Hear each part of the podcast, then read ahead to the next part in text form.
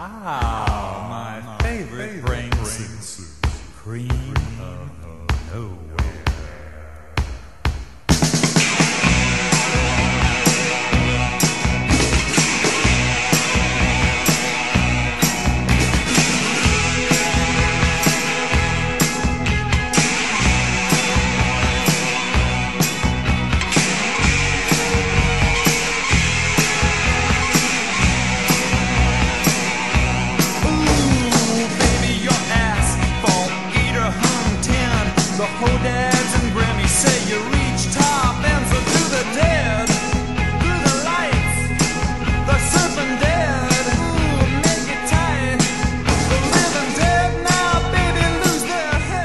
Soy Chai Sánchez Pons. Y yo soy Javier Parra. Y estamos muy ¡Vivas! vivas. En este 2023 hemos hecho una presentación eh, clásica. Yo- Porque es el inicio de un nuevo año. estamos vivas, pero ¿a qué precio? Eh, ha sido duro, ha sido, ha sido duro este, esto, este, estas fiestas. Se hacen muy largas, ¿eh? Se han hecho eternas. ¿Tú no crees que ya es demasiado? Se han hecho muy largas. Tendrían que cancelar Reyes por algo. Que lo cancelen. Reyes cancelados. ¿Sabes que una cosa que me hace mucha gracia de Reyes? Tú no sé si te acuerdas. Hay ese vídeo mítico de hace unos años de Chiquetete. Cuando fue de Rey Mago. Y que iba con una turca enorme. Sí, Por favor, si no la habéis visto, tenéis que buscar en, ¿Pero esto en qué- YouTube. ¿Qué año sería? Pues ah, no hace mucho, pero, bueno, Chiquetete ya murió, la pobre. Pero tenéis que buscar en YouTube, si no sabéis a lo que nos estamos refiriendo, buscad Chiquetete Reyes Magos. Entonces él va con una turca bastante considerable y de repente eh, desvela delante de un montón de niños que él no es un rey mago, que él es Chiquetete. Me acuerdo, me acuerdo. Ojalá haber estado sí, ahí, sí, ¿eh? sí. ¿Eso, que, eso, era- ¿Eso ya había Sálvame o no? ¿O es anterior? Sí, claro, es que Sí, sí, es que hace- recuerdo que fue como. a lo mejor hace cinco años o Esto lo exprimieron de una manera increíble. Qué grandes momentos. ¿eh? Claro, si cancelaran Reyes no pasarían cosas como esta. Ahora no llegamos a esos momentos ya. Bueno, De, de- tan icónicos, de, de- de famosos caídos en desgracia, tío. porque se están muriendo todos. Ya no quedan de los auténticos. Esto es como, es como los. O sea, aquí, de la misma manera que las, las estrellas de Hollywood ya casi no existen, las clásicas nos estamos quedando aquí en España sin verdaderos clásicos. Que hagan esta, este tipo de. que tengan estos meltdowns en público. Recuerdo cuando, cuando casi la gente mata. mata ahogada a la pantoja cuando salía del, del juzgado. ¿Te acuerdas?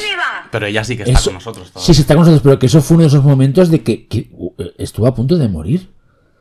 ¿Sabes? Aplastada. O sea, muy ese, o fuerte. sea, ese vídeo lo ves una y otra vez y es como, es un hipnótico, tío. Ya, ya. O sea, es como, para mí son los momentos cumbres del audiovisual español. O sea, mm, si me dijeran 10 películas de lo mejor de este siglo XXI, lo de Pantoja. Sí. La Pantoja saliendo del juzgado y a punto de morir aplastada. Ojo que, el, ojo que el no me vas a grabar más también es muy de fan footage, ¿eh? Sí, sí, sí, sí, sí, Tirando la cámara. Sí, sí, sí, completamente. Todo esto es mi casa. Sí, sí, sí. Pero bueno, oye, em, tenemos mucha mucha cosa hoy, ¿no? Hoy este, sí. Este retorno al, al, al podcastero. ¿Cuánto, ¿Cuándo fue el último que, hici- que hicimos? Antes de Navidad, Antes de Navidad, ¿no? Vale. que hicimos es lo mejor del año, pero es que han pasado tantas cosas que tenía muchas ganas de, de, de disfrutar. ¿Qué le pides a este 2023, Javier Hija, Parra? que pueda dormir más. Porque llevamos un- esta pregunta, es muy como de, de que te hacen en una, en una red carpet de que una presentación del nuevo perfume de Chanel en el que va David Bustamante. Pues mira, eh, le pido que todos mis proyectos salgan adelante y ser muy feliz con mi familia, con mis amigos. Que es lo que se Yo también, decir. salud para todos, paz en el mundo. Y abajo el capitalismo. Siempre. Y el heteropatriarcado. Totalmente. De hecho, si no estás a favor de esto, cambia de, de podcast, por favor. Y ya está. Pues nada, ya estaría por hoy. No, hombre, ya está. No, no, no, no. no. Eh, bueno, esto es lo que, eh, eh, esta presentación, pero claro, antes de empezar a hablar de, de la peli principal que nos ocupa, más dos perlas del pasado, aquí hay que comentar una cosa muy importante, que es la, el- el- la aparición de Javier Parra, el autor del libro Scream Queer y un conocido crítico de cine especializado en historiador también de terror en, el First Dates. Que, o sea, eh, yo creo que esto tienes que explicar un poco todo porque se espera que lo cuentes en exclusiva para, para este nuestro programa. Eh, pues mira, hablando de momentos del audiovisual a rescatar, eh, pues, pues que de repente, el 28 de diciembre, emitieron el episodio en el que yo aparecí en, en First Dates. Y bueno, pues como tú ya habías sabido cómo había ido todo, Sí, yo estaba informado. todo el proceso, pero de repente yo, la- una persona que siempre había dicho, "Mm, no me voy a ir, no voy a ir nunca a la tele a hacer el ridículo, pues de repente me vi entrando en aquel polígono. Rápidamente dijiste ok. No, no, no. No, dijiste, tardé. Los dejé en visto un tiempo. Me escribieron por Instagram y los dejé en visto y una amiga me dijo, tienes que ir. Y, y dije, pues ok. Y fui. Y, y bueno, pues, eh, pues fue una experiencia bastante guay. Eh, yo tenía el gran miedo antes de ir de, de decir, verás, tú me van a poner eh, una cita de estas imposibles en la que me van a poner a una persona que va a ser todo lo contrario a lo que yo he pedido. Pero, no sé, fue muy guay. Creo que también el montaje que nos hicieron, aunque me pusieron una frase un poco que tampoco, que no me representa mucho. ¿Pero qué, poni- qué ponían? Sí, sí, ahora no- Eh, hay un momento de la cita en el, al principio que, que Iván, el chico que tengo la cita, dice que, que nunca estaba, o sea, que es un, Barcelona es una ciudad que conoce poco. Entonces yo, pues motivado por los nervios, le dije, cuando quieras te la enseño. y Barcelona también. Es verdad, es verdad. Y los muy sinvergüenzas pusieron eso de, de, de gancho para, para promocionar el vídeo. Y, o sea, el programa. Eh, Eh, muy, muy buen gancho. Sí, la verdad, no me representa mucho esa frase porque tengo que decir que fue una frase muy motivada por los nervios. Y pues desde aquí animo a todo el mundo. Si a vosotros también os escriben por redes, por Instagram o por Twitter, donde sea, algún redactor del programa para ver si queréis ir, desde aquí os recomiendo encarecidamente que id porque os lo vais a pasar muy bien, como fue mi caso. Y pues si no habéis visto el programa y alguien, alguna lo quiere ver, eh, Está, está colgado, ¿no? Sí, está colgado. Es el programa que se emitió el día 28 de diciembre. El día enci- enci- encima del Día de los Santos Inocentes. Pero apareciste, pero apareciste de verdad. Y a ver, escúchame. eh, la, la comida la pagas tú? Eh, no. Es- es- está todo que O sea, tú cuando la gente dice pago yo, pago tú y la gente saca como 10, 20 euros, no están pagando realmente. No. Es todo, un- una, es todo por la fantasía de, de- vale. de la cita en el restaurante. Vale, pero entonces yo quiero ahondar en varias cosas. Ahondemos. Tengo entendido. o sea, primero, eh, agradecerte que pusiste en prime time la, la posesión de Zulaski. Ojo, ¿eh? Que me parece que se ha hablado poco de. Yo creo que esto tenía que haber sido trending topic eh, a nivel mundial, ¿no? Que es que un concursante de. concursante, que no es concursante. bueno, Participante. participante de, de First Dates. Eh, Saca el tema de la posesión y hasta saca el tatuaje, pero sé que hablaste de más cosas de terror que no salieron, ¿no? Claro. Porque, ¿cuánto rato estuvisteis grabando? Pues fue. La cita fue como hora, hora y media. O sea, fue realmente una cita ¿La de comida verdad. estaba buena? Sí. O sea, eh, era un buen catering. O sea, el, el restaurante bien. Sí, sí, el restaurante está acondicionado como si fuese. O sea, tú no, tú no crees que. No te piensas. O sea, si. Si te abstraes, eh, llegas a. mm, A pensar que estás en un restaurante de verdad, porque el sitio lo parece. Las cámaras no las ves. Y es eso, o sea, el, el- momento de. Claro, la segunda copa de vino, ya pues a la que tienes la copa vacía, viene y te la llenan otra vez. Entonces, claro, aquí pues le empiezas a dar al pico. Y, entonces al principio de la cita, eh, luego estuvimos hablando, eh, Iván y yo, y los dos habíamos puesto como condición que a la otra persona le gustara el cine y en concreto el cine de terror.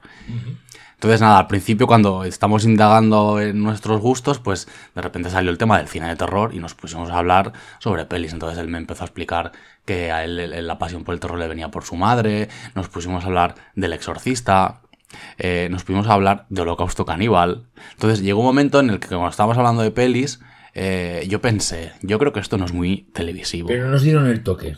Entonces, al ¿O sí? poco, al poco vinieron las dos gemelas, las camareras, y nos, trajeron un rasca de estos para jugar y nos dijeron, bueno chicos, ahora os toca hablar de amor.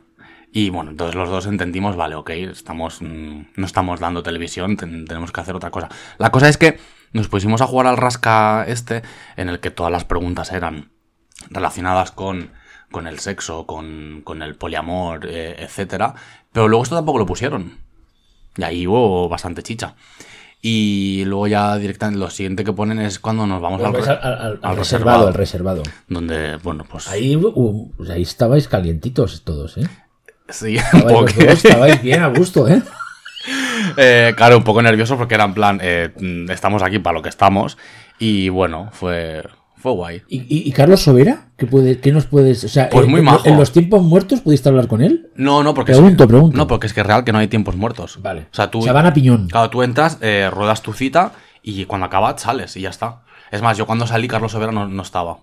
Estaba, pero estaba Elsa Anca. O sea, compartía espacio con la mítica Elsa Anca. Hostias, sí, sí, sí, sí, que ahora aparece, ¿sabes? Antes sa- salía solo la hija y ahora sale la madre. Porque la hija creo que está de baja por maternidad. Vale, vale. Eh, y el Sanka al salir nos dijo que hacíamos muy buena pareja, que, que bueno, que todo muy bien.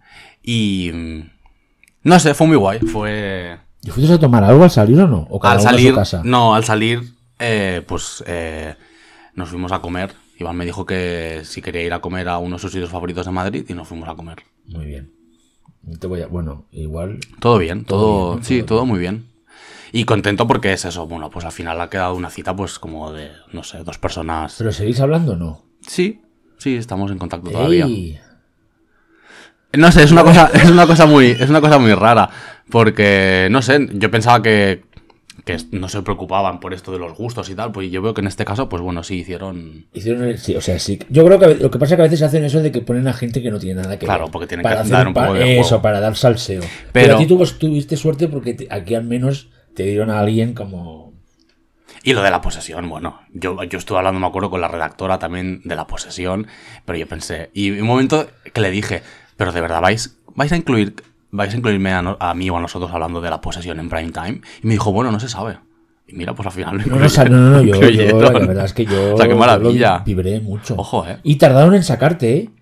Porque estábamos Ya. ese día, eh, Ya, no me ya. acuerdo que era en plan, ¿y cuándo sale Javi? Y aparte te pusieron en un tráiler a la mitad y aún tardaste. Ojo, eh. O sea, como- no, no, tú- no sé si sabían que habíamos muchos que estábamos esperando ese, mo- No, creo, ese momento. no en sé, serio, en fue- serio. Pero fue, fue guay, fue, la experiencia fue guay. Y luego verme me dio, me dio mucha vergüenza. Eh, me explotó el Pero móvil. salías muy guapo. Ya no era Yo- por yo salir no- no, guapo no, feo, pero. No lo digo porque yo sea tu amiga, sino porque realmente estabas muy guapo, muy bueno. No sé, fue. Aquí te jaleamos en casa, ya lo viste. ya lo vi, lo vi. Eh, no sé, fue, fue guay. Y eso. Hombre, es una gran manera de despedir el, eh, del año. Joder, que irte me- al first date y salir eh. bien, o sea, y salir ileso de ahí, o sea, bien, o sea, quedar, o sea, ser divertido. Diver- ¿Tú crees que fue divertido? Sí, yo No creo sé. que sí. Sí, sí, sí, sí. No sé, yo creo que fue mm, bastante decente. Pero claro, a mí no me hagas mucho caso tampoco, porque yo ya, yo me siento ya como tu madre. Yo todo lo que haces para mí está bien. Ya yo te quiero tanto ya que me tienes o no. o sea, A mi madre como- le gustó mucho la cita también. ¿Eh? ¿Ves? También le gustó mucho. Bueno, pues después de esto que pedíais todas las oyentas de Estamos Vivas, el paso de Javi por, por, por eso fue bastante fue bastante histórico. Eh, vamos a ver con, vamos a hablar de la peli, ¿no? De, de- que ha empezado el año de terror, terror, ¿no? Terror, ciencia ficción, thriller, Comedia. comedia, o sea, es un, un, un- Un mejunje. un mejunje, como los que se hacían, por cierto, en, al- al- al- en los años 30-40 en Hollywood. Que toda esta, esta mezcla de géneros, ahora voy a hacer una mini historia del cine, viene de ahí. Porque ellos pensaban que cuando más elementos diferentes ponías en una película, más gente atraías al, al cine. Ahora, después de este momento grande es el cine de José Luis García, que realmente es la peli que después de todo el estreno de Avatar, bla, bla, bla, bla, es la que ha generado más, ¿no? Más movimiento en, en cines, en internet, que es Megan, ¿no? Que fue, de hecho, es- eh, ha sido la primera película que he ido a ver yo este año al cine. De novedad. Yo también, yo también he sido la primera, sí, sí. ¿Sabes? De novedad, porque fui a la filmoteca, pero de, la- de novedad fue la, fue la primera. Y yo con la felicidad esa de poderme ir aquí en mi barrio, en la zona franca, aquí al lado, a Gran Vía 2, a ver Megan el... ¿Qué fui? Fui la, no- la- en la noche de Reyes, bueno, el día de Reyes. Fui por la tarde, tarde, noche así. Tarde, tarde. Y la verdad es que esa sensación de... de me hice hasta una foto, ¿te acuerdas que os envié sé, la vi, la vi. a ti y a Jorge? Eh, una foto me hice en el cine y la subí en Instagram después con Megan por, por el rollo este de que había no es- esta cosa de que estábamos todas ahí como Megan no de de, de, de- y a ver que había salido de, de, de- de esta peli que realmente nos ha convencido no Javi Bueno, Megan fue- dos días después un día después Fue, yo fui el día de Reyes por la noche. Fue mi regalo de Reyes. Cojo, que es una. eh, claro, yo no entiendo mucho. Tampoco es una, una fecha que digas. Y la, y, y la película en España está. eh, vamos, llegó a estar la segunda y todo. Ahora está tercera. ahora está variando tercera, segunda detrás de Avatar o del gato con botas. ¿no? Imagínate. Uf. En que está nuestros bien. corazones entonces es la primera. Para, sí, claro. Porque si las dos primeras son estas. Y, y bueno, eh, con- eh, yo esperaba encontrarme no esperaba contarme con tanto mamarracheo, porque yo sabía, yo sabía lo que iba. Sabía, sabía que iba a haber una cosa muy mamarracha, pero no que fuese eh, una cosa tan mamarracha como lo que es. Y me ha sorprendido para muy bien que Blumhouse haya decidido empezar el año con esto. Sí, sí, yo, yo solté varias ri- risotadas porque yo estaba nerviosas durante nerviosas me refiero de ¡Oh! Nos han hecho esto, ¿sabes? En plan, porque es verdad que no deja de ser una peli, luego hablaremos, ¿eh? bueno, hablaremos ahora también ya. Es una película que iba a ser más, más violenta y más sangrienta, pero lo, lo al final decidieron rebajar el tono para que los chavales adolescentes, que en mi caso, en mi sesión en el Gran Vía 2, era el público mayoritario, y estaban todo el rato riéndose, gritando y tal, o sea que fue... Mola a veces ir al cine para darte, para darte cuenta un poco de qué público potencial es de cada película, para que eso, para que fueran estos, estos chavales, sobre todo en Estados Unidos, porque yo creo que en Europa esto del, de, ¿no?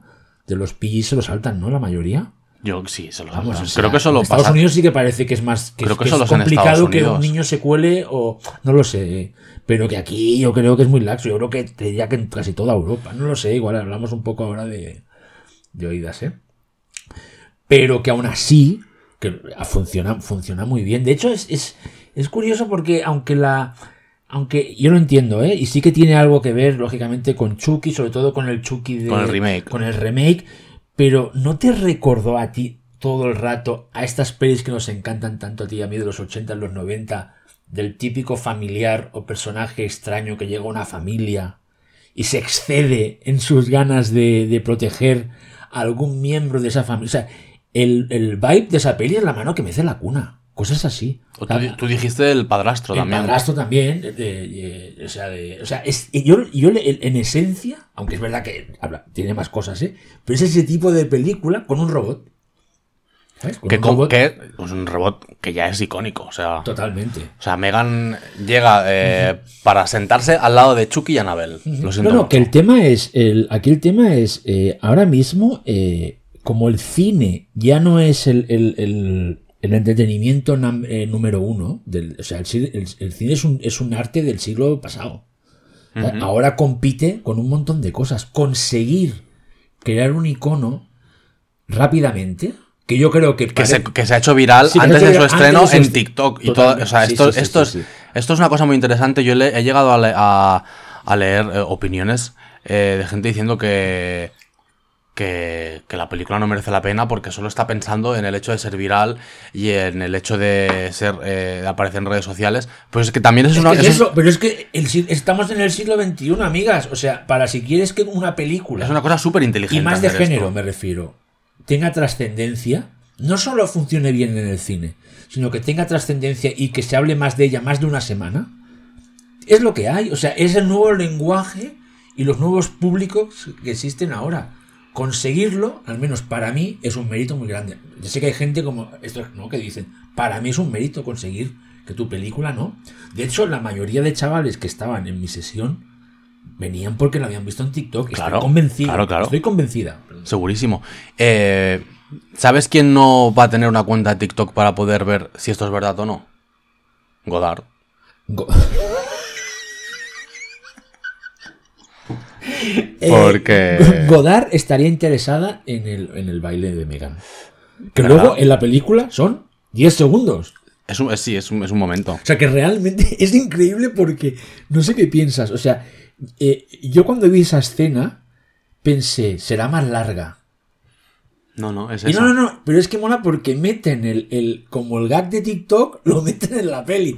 Yo lo que yo lo yo, yo claro, para mí yo soy fan, o sea, no y puedo, y yo sé y entiendo que haya gente que no, pero me parece ya que la ingeniería esta, que en este caso eh, eh, creo que es una película que más allá del jajajajiji tiene bastante consistencia, no sé si estás de acuerdo. Sí, la tiene, sí, Lo sí. que explica eh, lo que yo creo que es una película que no sé si te ha pasado a ti, cuando sales igual tienes la sensación de jajajiji, pero cuando la piensas un día o dos dices, no, no, es que la peli, como las pelis que nos molan de terror, esas series B de los 80, 90, tiene algo más por ahí, ¿sabes? Por, a- por, a- por ahí, por, a- por ahí debajo, ¿sabes? En plan, ¿qué es esta idea de esta idea de esos personajes eh, adultos que son todos lo peor. O sea, ¿te has La, fijado lo- la psicóloga. la- o sea, el, el principio de la peli, de- o sea, ya los padres con, con- bueno, bueno, vamos a hacer un poco, de- vamos a hacer solo spoilers de los primeros 20 minutos, ¿vale? No, porque O sea, que- eso sale, es el argumento. sale sí, yo creo que saldrá en el trailer, pero si no queréis escuchar spoilers de los primeros 20 minutos, pues quitáis el podcast ahora, veis la peli y volvéis. Ya en, el, ya en el accidente de coche del principio, los dos padres, lo puto peor. Pero cuando ella sale, la niña, y va con su tía, que es la, la actriz esta, no sé cómo se llama. Alison Williams. Alison Williams, ella es lo peor. La vecina, Es lo plasta del perro es lo peor. La- la- ¿Cómo te presentan la psicóloga? Nada más entrar, hasta la cara que tiene, el, to- el, ton- el- el timbre de voz. Es increíble cómo juegan a explicarte que realmente ahí no hay nadie que se salve. Eh, eh, Que es lo que, lo que siempre repito mucho en el programa y acabo de decir antes de esa misantropía general en el, en el. Los seres humanos somos lo puto peor. Des- Desde, desde el hecho de que la. De que la, de que la, la, la protagonista, la, la Alison Williams, se llama la actriz. Sí. La, para mí, una Mad Doctor. ¿No estás de acuerdo o no? Es Sí, sí, claro, claro, claro. O sea, es una especie de, de- como una relectura moderna de la figura del doctor este, en este caso una, una mujer, que somos la más, que, se llama- que aunque no te la presentan como una villana 100%, esa frialdad que tiene a la hora de tratar a su, a su, a su sobrina, cuando ha pasado este trauma a la sobrina, Cuando le enseñan los juguetes de y como colección. enseguida ya le dice, toma, ayúdame a vender el... el-". O sea, sí, sí, lo de los gustos de colección es magistral. ya, ya ves, ¿qué, qué, qué es este personaje, no? Hasta la niña. Hay un momento que la niña también resulta la- como... No sé, me parece realmente que ahí demuestra que hay que hablar muy bien de, de la- del guion de, de aquella Cooper, que esta es otra cosa. O sea, aquí todos los titulares, James Wan y Jason Bloom. Señores y señoras, la guionista de esta película es aquella Cooper que ha hecho la historia. O sea, eh, también La historia creo- suya junto la a historia James junto a Wan. James Wan. O sea, aquí, ah, por favor, he leído muchos artículos, algunos aquí, que no se la menciona a ella. Hombre, ella está, es- eh, aparte que viene de escribir Malignant, con, con también, James- o sea, y que tiene, no sé si dos o tres pelis más en, en- eh, o sea, a ver, aquella, que está, esta tía sabe muy bien lo, o sea, sabe muy bien lo que está haciendo y darle ese tono, ese algo más, más allá del mamarracheo que, que tiene obviamente en la película. Y por eso quiero decir que lo de aquella Cooper, que toda este- esta escritura de personajes, esa especie de mundo tan superficial, ¿sabes? Que, rechaza, que, que, que retrata la peli y que habla mucho del mundo actual, ¿sabes? O sea, el hecho ese mismo de, de hacerse la foto con, ¿no? Cuando, de- con la Megan, ¿no? Cuando van a hacer la presentación. O sea, en plan, está todo ahí, no da puntadas hilo de la peli, creo yo, ¿eh? No sé si estás de acuerdo. Y luego que es una película mm, muy perversa, que hubiera sido guay ver cómo, o sea, el, el- cómo sería el resultado final de la película para mayores de 18 años. Pero eh, mola mucho, por ejemplo, toda la secuencia del bosque. Eso es magistral. No, no, yo ahí estaba aplaudiendo con En la, que, en la que ese niño que dice, que le dice ella, pero tu hijo cuántos años tiene, dice, no, bueno, ha repetido un curso. Eh, el, nunca, nunca mejor dicho lo de aplaudiste con las orejas, y no vamos a decir nada más. Eso es verdad. Eh, todo eso, o sea, toda la secuencia es muy guay cuando de repente Megan empieza ahí a, a correr a cuatro patas.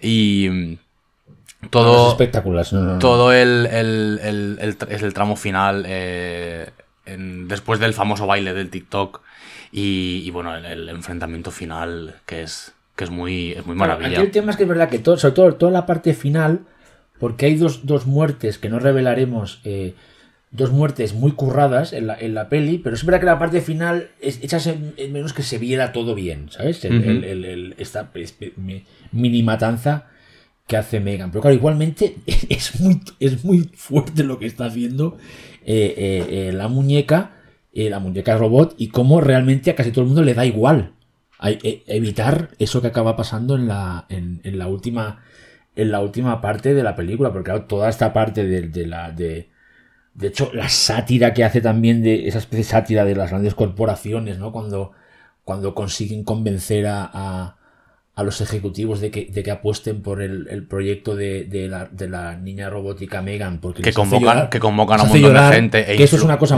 que se está hablando mucho de cómo funciona ahora este mundo, que es como cómo se intenta, te intentan convencer muchas veces tirándote de, de lo sentimentaloide, ¿sabes? De convencerte de compra esto o invierte en esto, ¿no? Tirándote cuando es todo falso, realmente, ¿sabes? En plan, todo está, está preparado y cómo hasta la, la, la, Mad Doctor, que eh, ella se calla. No, no, nos lo han comprado igual, ¿sabes? En plan, no, no, me realmente, no sé, mm, tiene mucha más chicha de lo, de lo que de lo que parece, pero es que además funciona solo como como este, como el rollo mamarrachero, esto es lo que hablamos de una en este caso es un robot, pero un familiar o un conocido que tiene una cara oculta y que empezará a convertirse en una en una en una psicópata. Y mola mucho porque también tiene todo este trasfondo que hemos mencionado ya, el remake de, de Muñeco Diabólico, que es, realmente es Se eso. parece mucho, se es, parece, una, parece, es una inteligencia artificial tomando conciencia de sí misma y eh, rebelándose contra, contra sus creadores. Eh, que también tiene, tiene lógicamente un evidente to- toque al, al- a- al mito de Frankenstein. claro, claro. Más es que ella, la Alison Williams, que parece una especie de Víctor Frankenstein. Aparte, esa frialdad que tiene ella por conseguir ese juguete perfecto. Que haga, que haga- aparte, esa idea tan chula de ese juguete perfecto que aunque sea muy caro, todo el mundo querrá tener pa- para hacerse la foto después en Instagram que tengo la muñeca más cara. De, o sea, en plan, te está hablando un poco de cómo funcionan las cosas ahora, ¿sabes? En la, en, la industria esta del, del entretenimiento, ¿no? En plan de lo, y no sé, es que me, es que hay tantas cosas ahí metidas que ves que aquella Cooper maneja bien todos los referentes y te, y te consigue una cosa que en otro, en otro caería en una cosa de insustancial. Esta consigue tocar todos los palos y siendo siempre muy divertida, ¿sabes?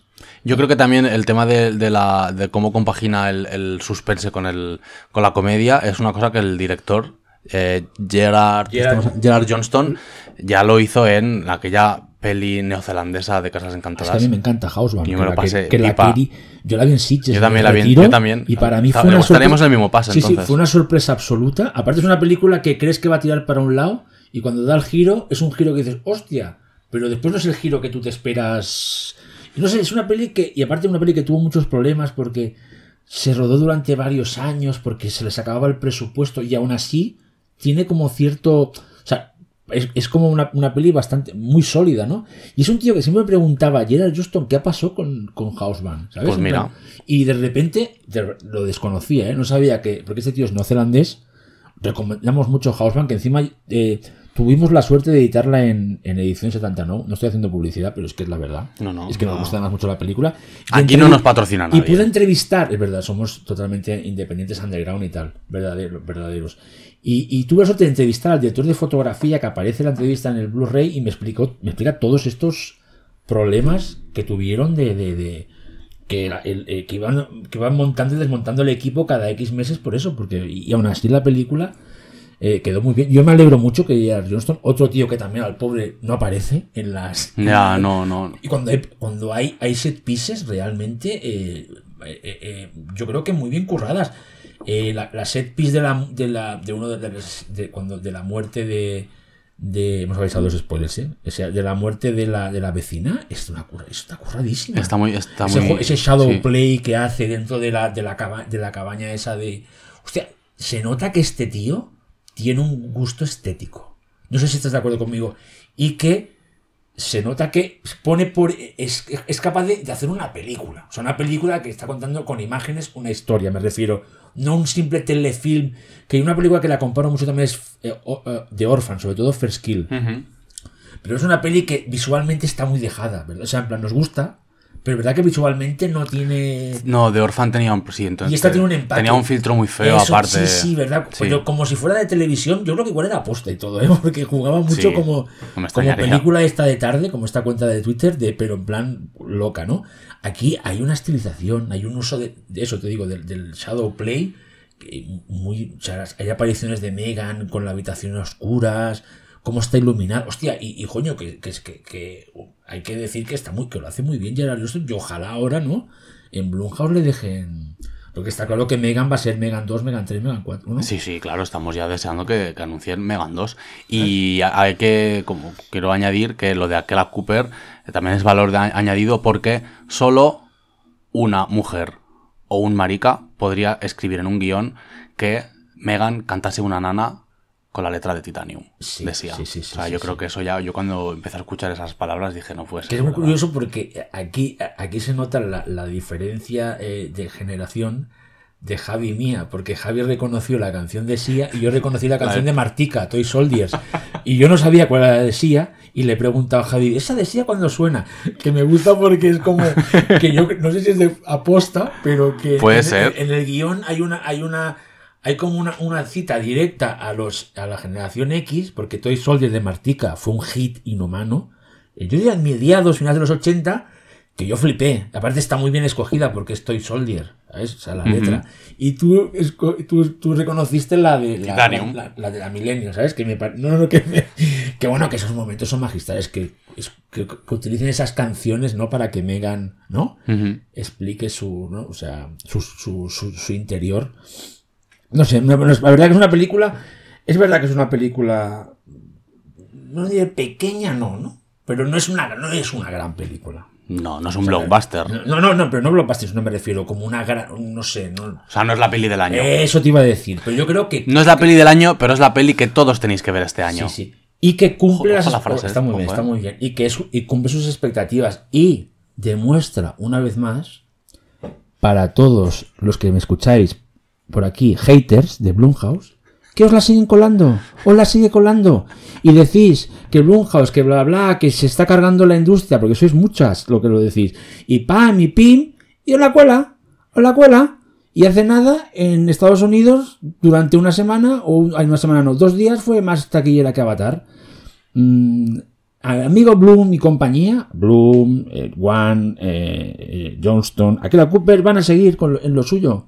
Y yo sigo diciendo, es una, es una bendición que tengamos un estudio de este calibre que siga, que siga eh, apostando principalmente por el cine de terror, lo de siempre. ¿Unas son mejores y peores? Sí, pero es una suerte. Es Y cuando pasen unos años y se mire para atrás, se va a mirar a Blumhouse como se miró en su momento a otras productoras de, de, de- de cine especializadas de cine de terror como... Como la Hammer. Eh, hombre, la Hammer, a ver, la Hammer es que la... O sea, No, bueno, sí, no, pero, pero sí, como sí, la Hammer sí. de, la- de la- de- de Claro, ahora. no, claro. Por la cantidad de películas Claro. que hizo totalmente. ¿eh? O sea, por eso te digo, en plan, un respect.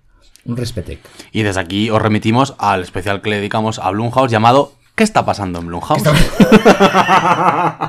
en el que eh, se, eh, es mítico por un repaso gonzo la velocidad Sin, de la luz. sin haber tomado speed. sin haber tomado speed y sin haber tomado notas ni nada, o sea, sobre todas las películas de Blumhouse de terror comentadas en el momento eh, leyendo las- la lista del Wikipedia. Y, Y bueno, de Megan ya más o menos no, no sé si quieres decir algo. no, está todo, está todo dicho. que ca- Os animamos a ¿Ya las. vender la muñeca o no? Hombre, yo espero que sí, si no, pues eh, muchos están tardando. Pero ojo, James Wan, ¿eh? O sea, la monja, eh, eh, eh, Anabel, Malignan. Malignan, ahora Gabriel, o sea, Gabriel, Malignan. no ahora, la- ahora el- es, es- es- es una, es una máquina. Y después pensaba que en Anabel Comes Home el tío hizo ahí un think tank y puso un montón de, de, de monstruos de 10 minutos maravillosos. Para ver qué ¿Te acuerdas? tiraba. O sea, este, es, es increíble la máquina que es de- de- de imaginar. Cómo es su mente, ¿eh? Sí, sí. Yo, hasta que llegó él, ¿cuántos nuevos iconos habían del terror? Piénsalo. Pocos. Eh, O sea, figuras así de, de tipo Freddy, los Freddy Krueger de ahora y los Chukis de ahora. No, no, al igual los últimos habían sido Ghostface y el, y el pescador de sé lo que Pues, hicisteis, está, ¿no? pues imagínate. Y este tío, Jigsaw, claro, es verdad. 10 años y Jigsaw, bueno, Jigsaw, y es que es suyo. Claro, claro, por eso, Y de, y por de eso. También. O sea, es increíble la, la- la- el tío, joder, ¿eh? O sea, qué capacidad, ¿eh? Realmente, ¿eh? James Wan, Te queremos. te queremos, ¿no? Sí, Sí, y a Jason Bloom también.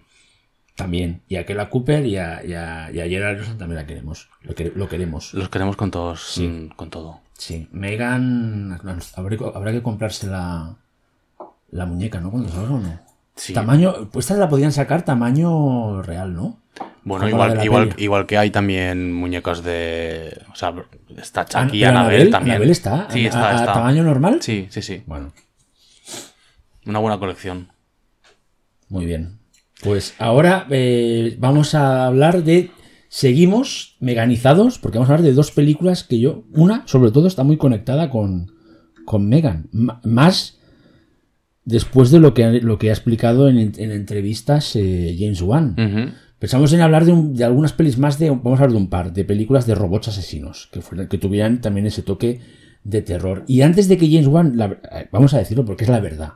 Antes que James Wan lo, comentara en una entrevista, dijimos, vamos a hablar de Shopping Mall. ¿Sabes? Es una película que nos encanta.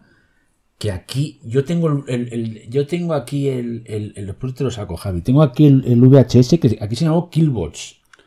No sé Robots si- asesinos. Robots asesinos. No, pero yo tengo con Killbots Como en Killbots. inglés. Pero también está Robots asesinos, ¿verdad? No lo sé, no lo sé. No lo sé. Bueno, Quizá me lo he inventado. Que es brutal porque la elegimos, porque también es muy evidente, porque yo creo que es una de las más icónicas dentro de la serie B más cafre, que cuando la vimos, la recuperamos ahora, empieza igual que Megan.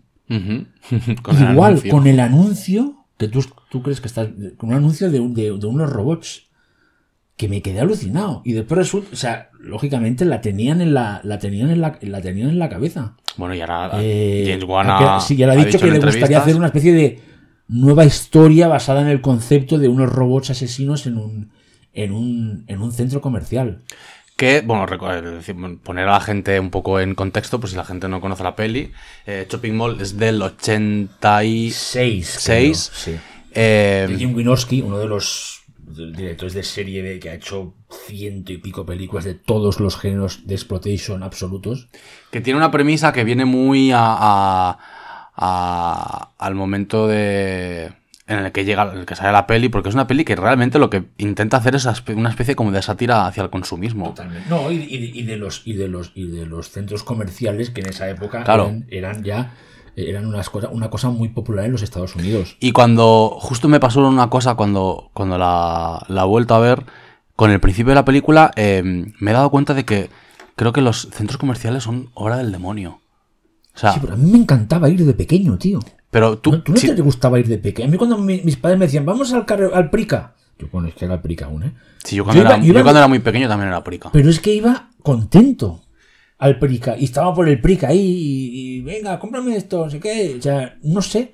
Luego Pero- ya no, ¿eh? o sea, sí, ya no. sí que porque el- el- ahora me voy a poner aquí un momento A los niños les gusta especial, a los niños les gusta especialmente los centros comerciales, sí, no, a veces. Sí, yo creo que sí. Pero la cosa es, eh, cuando, cuando llega, eh, o sea, cuando se, se popular- popularizan los centros comerciales, eh, sí que es verdad que no, no, aquí creo que no se viven con tanta intensidad como en Estados Unidos, pero realmente, o sea, películas como, como, como Shopping Mall o, O- o- o- a mí me alucina que es of- Phantom of, Phantom of the Mall. por o Day of the Dead. que- Day of the Dead, sí, sí, que sí, sí. está todo, toda esta, el, el tema este del, del consumismo eh, está eh, ondeando todo el rato por detrás y me parece como una cosa como muy perversa el hecho de, de estos edificios hechos únicamente para decir consume, Para el consume, sí, sí, para el rollo, sí, sí, sí, el rollo de comprar para hacerte cosas, creer, hacerte creer que te lo estás y pasando que bien, eres- pero y que solo eres- y puedes que eres consumir. guay, y que eres guay. Y eso lo tienes que consumir. Que esto es una cosa que te recuerdo que también era eh, una, eh, una cosa súper. eh, o sea, la parte central de,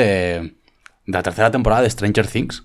Sí. Que estaba toda eh, centrada en el, en el centro comercial. Por eso creo que hay una, una cultura de los centros comerciales, sobre todo en los 80, que es muy guay verlas en, en pelis y, claro, en, en, ro- en Hombre. robots asesinos. Es increíble. Hacer esa película en esa época, cuando los centros comerciales en Estados Unidos ya estaban llegando a unos límites de lujo como el que aparece en, en la, en la película, que además es magistral, porque eh, como la tienes fresca, los títulos de crédito te hace una sátira de lo que es un centro comercial en, en dos minutos. Con situaciones de esas absurdas, con gente que se le cae el, refresco y la... O sea, hace en dos minutos, se cachondea, pero de una manera brutal y salvaje de toda la gente que va, que va, lo- que va al centro comercial y después te convierte el centro comercial en una especie de Vietnam, ¿sabes? Por, por tres robots que también, porque no tienen bien activado el, el comando este de aprendizaje de, de- y de control, se convierten, es como Megan, están me- a medio hacer y entonces se, se comienzan a actuar ellos mismos por que es muy divertido esos robots muy clásicos con el láser que lanzan tipo pues parece un ciclón de galáctica por por los ojos o sea no sé realmente y todas las muertes el gore es que tiene No, Crampton no recordaba o sea, la muerte de Maloney. Crampton tan- no, tan es muy cruel cruel. la queman viva la queman viva Luego tiene un montón de homenajes a, Roger Corman, actores que salen desde Mel Wells. Después hay un momento que están vi- viendo la película esta de Attack of the Crab Monsters. El principio, si recuerdas, que están Paul Bartel y Mary Boronoff. Son los dos que están comentando todo el rato la presentación. Ay, es verdad. El de la- el es verdad, son sí, dos sí. como acto- o sea, es que me flipan, ¿eh? O sea, una, Mary Boronoff era una de las eh, divas y, y musas de, de Andy Warhol. Y Paul Bartel ha hecho cosas como no, no, no, eh, eh, no- nos- ¿cómo se llama? Itin Raúl se llama, ¿cómo se llama en castellano? Si nos comemos, si nos a, Raúl, a Raúl? que es fantástico, tiene varias comedias negras, un tío que me encanta. Eh, y está toda la película, es un Dick Miller, que tiene ese, cameo que lo electrocuta. No sé, una- película. O sea, yo la veía y decía, es que esto ahora es. Y aparte, 70 minutos. Se le quitan los títulos de crédito y el final, ese que tiene un poco, tiene una escena final, eh, pero muy cortita. Es que son 70 minutos y va a piñonaco, tío. O sea, ya entran ahí esos, esa- esos típicos jóvenes odiosos que se quedan a pasar una noche. Es- esa idea, ¿no? Que todos Claro, es que fantaseábamos de, de pequeños. ¿Te imaginas de pasar una noche entera en, en- en un centro comercial sin que nadie me. ¿Sabes? Durmiendo en las camas que tienen la zona de las camas, eh, comiendo gratis. O sea, ¿qué es lo que hacen esos? Entonces se quedan ahí encerrados y son atacados por estos. Por, los, por las últimas. por eh, los killbots estos, ¿no? No sé, me parece un top, divertidísima, divertidísima. Es muy divertido. Si no la habéis visto desde aquí, es una de nuestras primeras recomendaciones del año de slashers clásicos. Porque es un slasher. Es un slasher, sí. Es un slasher con, con, con, ro- con roboticos, con roboticos. ¿Y mm, de qué más vamos a hablar hoy? Bueno, vamos a hablar de, de- de otro clásico eh, para mí que también a este nuevo visionado aún la considero mejor. Mira que la había visto hacía unos tres años otra vez de robots asesinos, que es lógicamente nuestra adorada curso de 1999. Esta me gusta más que, que Shopping Mall. Eh, yo, yo también la había visto la había visto hace muchos años y al volver a verla eh, no recordaba que fuese tan guay. Al igual también porque la he visto con, un- con otra mirada o, o vete tú a saber. Pero primero, o sea, eh, ya el hecho de que te, te presente 1999 como el- un futuro desolador, eso ya es... Los apocalípticos. Pues sí, eso sí, es sí, increíble, en la que te, la película empieza con, con esta, estas explicaciones. Tipo el rescate en Nueva York, un poco Sí, Carpenter sí, sí. de, de esa zona decir- Seattle. Seattle decir- es una zona, no sé, cuando estaba empezando el grunge, además, tiene su rollo, ¿verdad? O sea, rollo... Sí, porque aparte, si, si- si te fijas luego también, o sea, la película desde el primer momento empieza a explotar lo de las tribus adolescentes. eh, y claro, o sea, tenemos a, a estos neopunks. Neopunks Un poco, un poco troma, ¿eh? muy troma, muy Y troma. eso es un piropo, en este programa, Sí, ¿eh? sí, No, ya lo no. saben. Aquí las, las Beavers ya lo saben. Estos neopunks, muchos que son. eh, muchas personas son muy. Podrían pasar como no binarios hoy en día. Que luego también tenemos a esta, a esta otra sección. Hay uno que me hace mucha gracia que parece Boy George. Sí, sí, el sí, que sí, lleva sí. el del sombrerito. Y, y entonces de repente, para ¿qué, qué, eh, qué ha decidido el gobierno para, para controlar a estos adolescentes eh, tan problemáticos y tan rebeldes? Pues las, como los institutos son realmente como centros penitenciarios, pues eh, otro Mad Doctor, podemos decir. Sta- Stacy Kidd, albino, tío. Es que, es, Albino. que es magistral todo. Eh, Con mullet. a- con con mullet y, y lentilla blanca. Eh, ¿a, quién, a, quién, ¿A quién lleva al colegio como nuevo profesorado? Pues a un simpático grupo de robots. Eh, mi prefe, ya lo a sabes. Tres Terminators. Tres Terminators, sí. Mi prefe, evidentemente, es Pam Grier. O sea, porque creo que ella, aparte de que está guapísima, Sí, sí, sí, sí, o sea, es- es- es- está increíble. Eh, hay una cosa que me hace mucha gracia de, de esta... Tú desde el primer momento ya sabes que son robots, porque o sea, no es, Sí, sí, no- aquí no no es una sorpresa, no es una sorpresa. Entonces, como, digamos, una especie de, de peli que se avanzó a The Faculty, podemos... Hombre, se se puede- avanzó, vamos, avanza Robert, sa- muchísimo. Ha sacado el, ha sacado el tema. El tema. O sea, hombre, Robert, Robert. Claro yo que creo yo... que seguro que en alguna entrevista lo habrá soltado, pero Robert, aquí te quedaste. a gusto, Claro, porque yo- Porque aquí no pagaste derechos de autor, porque la premisa es lo mismo. Lo que pasa es que Robert Rodríguez lo hace a la inversa. Se guarda la sorpresa. Ujú. Pero, hijo, no, Y no. todo el rato está con la mención a la invasión de los ladrones de cuerpos Sí, y tal, sí, pero sí, sí, realmente sí, es, es The Faculty es muy clase de 1999. Que es evidente que aquí él se inspiró, se inspiró. Aunque nos gusta mucho de Faculty, aquí no vamos a decir ahora que No, no, Faculty claro, claro. es una caca porque es una, bueno, es una de las mejores películas de la época gloriosa de No. Dimensión. De Dimensión. Y querías decir algo más de Pangrier, ¿no? Sí, pero no me acuerdo qué. no te acuerdas, No, me acuerdo. Ya, ya me saldrá.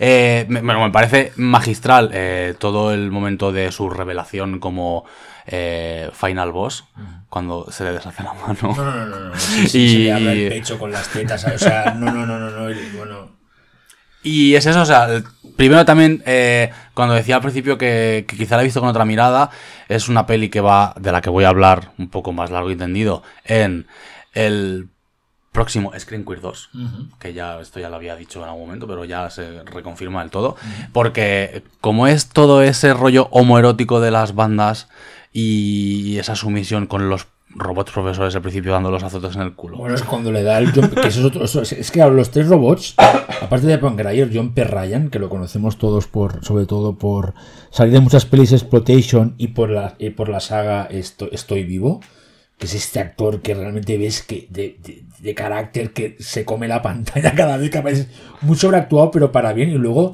el profesor de gimnasia que es Patrick Kilpatrick, otro, otro actor que igual el nombre no suena, pero que lo habéis visto en un montón de películas haciendo más de villano porque tiene un físico muy particular, que aparte es el malo de Scanner Cop 2. Ujú. O sea, que es que no es una película que nos volvió locas y que salía en el primer programa, ¿no? Que están tan bien escogidos esos tres Terminators, cada uno con su, con su personalidad y lo que van haciendo en, en esa en esa escuela para, para impartir el orden, ¿no? Que me, me parece magistral. Y yo la, yo la, Javi, la recuperé con el audiocomentario de Mark L. Lester, que es el director y también creo que es co-guionista, que esta es una, sabes que es una continuación de Claro, Curso eso- te iba a decir, de hay- hay que- 1984, ¿no? Que es en plan... Pero mola porque realmente yo creo que es una de las mejores secuelas de la historia. Porque realmente consigue... Es que a mí me gusta una más- secuela que está conectada con la primera. De hecho, hay escenas que él hace casi similares, no por pereza, sino por, por explicarte cómo lo que pasaba en el 84 pasa en este no- 1979, como la evolución lógica, y encima le da la vuelta completamente a la historia, porque aquí los malos, él lo explica, los malos son los profesores y los buenos son los, acaban siendo los, los, los adolescentes, que lógicamente esta película es un claro, aunque, aunque diga, aunque diga Mark Lester en el documentario que él creía, bueno, como que la gente no sabría decir si esta película es de izquierdas o de derechas. Hombre, Mark, yo creo que esta película claramente es de izquierdas. Sí, sí, sí. Porque estás, estás, ah, estás, estás criticando, aunque no, no es lo principal de la película, ¿eh? E- esta especie de, de, de- de obsesión con el control y la hipermilitarización hasta de, de las escuelas, ¿no? O sea, estás de- aunque no quisieras hacerlo en ese momento, aunque yo creo que él está claro que al convertir en malos a los adoles- a, a los profes, ya te está diciendo por dónde va. Aparte que están, aparte están, están asociados con el director de la, de la, del, del colegio, que es Malcolm McDowell, ¿no? Eh, es evidente que, que por donde ibas, Mark, y ole, y ole tus huevos. Aparte, el tío mola porque dice que su, lógicamente, que su película favorita y se ve es la naranja mecánica, porque hay cosas Se también nota, de la nota, naranja mecánica en una peli exploitation que me parece, ya te digo, ¿eh? a mí me parece una de las mejores secuelas de la historia. O sea, si, tu- si tuviera que elegir entre mis 10 secuelas favoritas, esta estaría. Porque es que es, per- es perfecta. O sea, cómo no repite la fórmula, cómo es inteligente. No te digo nada de los efectos prácticos. O sea, el gore es de puta madre. Los animatronics es de puta madre. Los animatronics los llevan puestos los actores. O sea, el brazos biónicos, que es, que es un animatrónico, está puesto en el actor.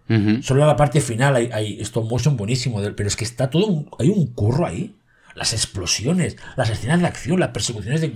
Es espectacular. Bueno, y lo demencial que son las persecuciones en, en moto dentro del colegio. sí, sí, escaleras sí, arriba, escaleras abajo. O la guerra, o la, o la- o la batalla campal entre las dos bandas. También. Que es que está, es, es- es que, tío, y eso todo rodado en localización, o sea, en- no en un estudio, en, sitios de Seattle, tío. O sea, el tío convirtió durante unas semanas una parte de Seattle en un campo, campo de batalla. Que, hay, que él decía, que, que él, él lo explicaba, decía, y es verdad que hay, hay partes de Estados Unidos que acabaron siendo así.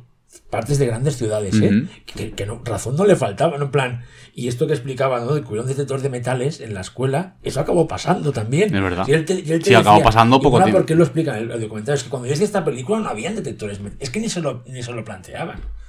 Sí, bueno, esto empezó, fue después del Columbine, ¿no? Lo Sí, de los sí. Eh, me he acordado de lo que quería decir antes. De Pam. De Pam. No de Pam, sino relacionado con Pam. ¿Sabes a qué me recuerda eh, todo el rollo del profesor? Creo que es por el, por el rollo de que sea albino y tal. Eh, ¿Tuvías bola de drag?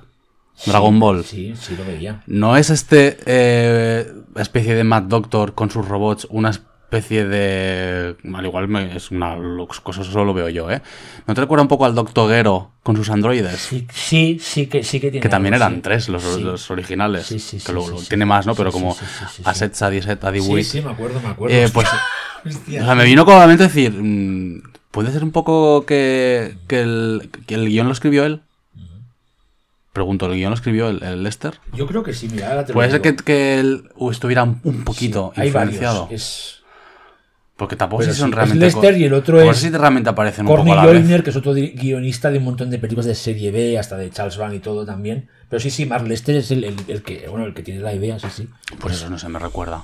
No, no, no, o sea, Es una conexión que he hecho, en mi- hizo mi cerebro anoche. yo cre- o sea, es una película, eh, eh, aparte de toda, como, como bien decía Roger Corman en un libro fantástico que, que, se- que escribió, que no me acuerdo cómo se llama el nombre, pero explicaba que eh, una película de serie B de exploitation podía tener un- una lectura política o, o una moralina, pero lo importante es que su- primero fuera entretenida y que tuviera, pues eso, que tuviera buenos efectos, que tuvi- y después si tenía una, una lectura. Pues como Yo- algo que te llevas. pues esta es el ejemplo perfecto. No sé, de curso es una película que Pero a es nivel que yo solo creo- de entretenimiento, es explosiones, los personajes, o sea, esa idea, Javi, que hemos hablado, no sé si lo hemos hablado en este programa, pero cómo molaba antes estas películas donde los protagonistas parece que van disfrazados. o sea, aquí van de moicano, de, de, de punks new wave, de... ¿Sabes? De Boy George. De Boy George, o sea, pero, pero esa idea de esos villanos, ¿no? El, el villano este que es como una especie de villano eh, chicano. Sí. El otro, el del otro Que bando. que suelta que frases va de- con toda la parte esta de como si fueran militares. Que es, hay un ro- homorotismo evidente, ¿sabes? En plan, tío, es esa idea de, de, de- de cuando llegan a- cuando llegan al sitio donde está, que viven, ¿te acuerdas? Viven en un, en un avión, en el fuselaje de un avión estrellado. ¿Sabes? En plan, que es un avión de verdad, que se encontraron ellos, el equipo por casualidad en Seattle, en un, en un ¿cómo se dice? En Un descampado. En un descampado que estaba ahí en un. Y como lo iban a desguazar, y dijeron, no, lo traemos. Y lo meten ahí. Es- esos mini micropueblos con esa peña. Hostia, tío, hay un, hay un amor ahí por diseñar, ¿sabes? No sé si me. No, y por porque- diseñar cada, cada, cada. Aunque sea un secundario. No, no, o un terciario. O un figurante, va disfrazado, tío, Javi, va disfrazado. Con, qué sé, con pintado, con, no sé si me- con colores de guerra. O sea, en la cara. Es, ¿Sabes? Esa, esa sensación de. Es que es brutal. Yo creo, yo creo que eh, en, el, en el aspecto de ver eh, eh, curso del 99 y, y intentar despojarla de, esta lectura política, que está claro que la tiene, o sea, creo que está tan claro como, eh, como cuando ves Amanecer de los Muertos sí, eso mismo, y, y- y- y no ver el- el- la sátira eh, que está haciendo Romero en, hacia el capitalismo. O sea, creo que las dos, o sea, es imposible separar. Que, que sí, que la puedes ver o que entiendo que pueda haber gente que diga, ah, pues... eh, Es una peli de acción, sí, de, terror, acción pero con bueno, robots, es- sí, sí, sí. Es, es eso, es lo que lo comentas. Es, eh, qué guay que una, que, que una secuela de serie B eh, sea mucho más inteligente que, que muchas otras que, el- que, el que pretenden aquí sentar cátedra. Y espe- es- espero que sea una peli que la hayamos descubierto a muchas de las oyentas, porque realmente es tanto, Sí, es cono- tanto la es primera conoci- parte es como esta. Sí, yo creo que sí que son conocidas, pero sí que es verdad que igual hay gente que no. O puede ser que, que haga, hace- haga mucho tiempo que no la ven. Si hace mucho tiempo Porque que no la es veis, que vais a flipar. O sea, es que yo, o sea, viéndola te das cuenta del, del- del curro que hay ahí, tío. O sea, el curro, lo que te digo, ¿eh? De- del diseño de producción, de las set pieces de acción. O sea, a mí, me- a mí también me recuerda en alguna manera a Rock and Roll High School en esta idea de, de- de- de volar por los aires una, una, una, una escuela. Esta no la he un visto. instituto. Esta es una, la- una de los Roger Corman de los Ramones. producido, que es bueno esta idea que también es una idea muy de troma de, la troma de, acabar las películas volando por los aires un, un- un instituto no hay una frase mítica en la parte final te acuerdas cuando él dice vamos a matar a profesores es que me parece aparte es- escúchame es que en inglés hay, en en- no- no recuerdo exactamente la expresión en inglés pero una película desde una, película- es una película de serie B pero de presupuesto alto o sea de la época de 7 millones de dólares una película en la que un adolescente dice "Le- vamos a matar a algunos profesores ojo ahora Ojo, eh, Tú me- ojo. tú- o sea ahora haces una peli de estas dices esto y te No, por- ya no ahora, sino. no. Mira, te recuerdo cuando, cuando se estrenó Secuestrando a la señorita Tingle. Sí. El título original iba, era Killing Mrs. Tingle. y ya, la- y ya lo cambiaron Y lo cambiaron porque coinci- coincidió Pues con, que- el, con lo de Columbine y le cambiaron el título a Teaching Mrs. Tingle. Aquí es brutal porque aquí como mola mucho como el, aquí hay un el, el- el- protagonista el- Que es muy guapo. que es muy guapo pero que tiene esta voz súper forzada "I don't wanna go", que todo el rato es el que se está, el que poco a poco se da cuenta que los profes son robots y hay un momento que mete ese discurso para unir a las bandas que es memorable y cuando acaba diciendo vamos bien dice, vamos a entrar a la escuela y vamos a matar a algunos profesores es que de verdad ahora, ahora pienso esa frase esa frase y es como es punk el nivel eh. Nivel altísimo. Y encima, mátalos porque lo merecen. Claro. O sea, porque. Claro que sí. ¿Sabes? En plan, rollo, no sé, me parece. No sé. Es una peli. Es que yo. Hostia, igual le pongo. Casi le podía poner cinco estrellas, ¿eh? Yo cuatro le pongo, ¿eh? Pero cuatro y media, va. ¿Cuatro y media? Venga, va. Es Ya le bajaré es- media es- alguna noche. que y me encantaría verla en el cine. Estaría bien Esta que se la, la pido al bien. fantasma, tío. Estaría bien, fantasma estaría bien. Se la pido, tío. Un curso del 99 ahí, tío. Y encima con temazos que suenan Nine Inch Nails, tío. Es que sabes que en ese tipo Ya, de no, no esto no, pero, estoy pero puesto. ojo, cuando no eran nadie.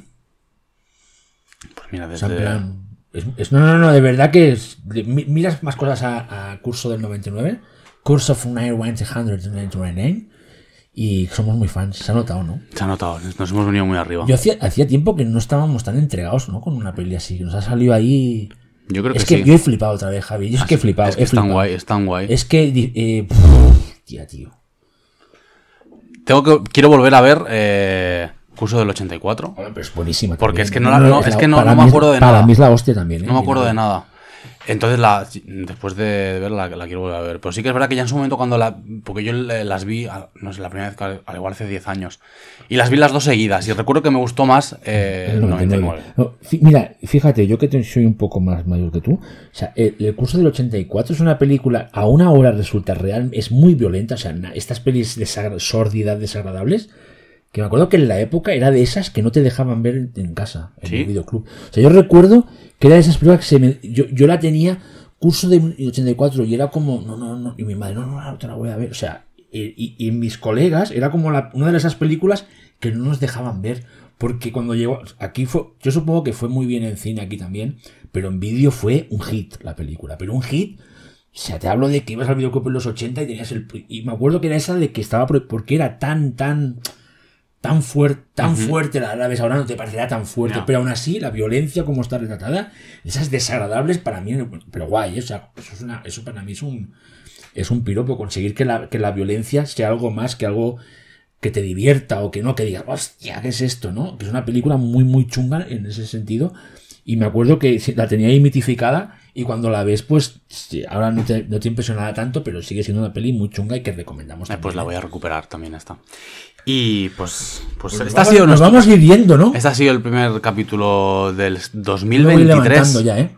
Eh, Dir todo lo del Twitter, lo Sí, del ahora- ahora- coffee. ahora voy, No sé qué más tienes que decir. Que bueno, eh, seguimos eh, con nuestro coffee abierto, co-fi.com barra estamos vivas, en el que podéis darnos vuestras propinitas Es que Javi se ha levantado para dejarme pasar para que pueda pegar el chillido. y que nos podéis seguir dando todo vuestro amor en redes sociales, en Instagram, en Twitter y en el... Si nos habéis escuchado hasta el final, eh, hoy nos ten- ponednos un robot de emoticono y de paso decidnos si sois más de Team Megan o de Team Chucky. Y, ¡Estamos vivas! y eso que nos escuchamos pronto, cariños.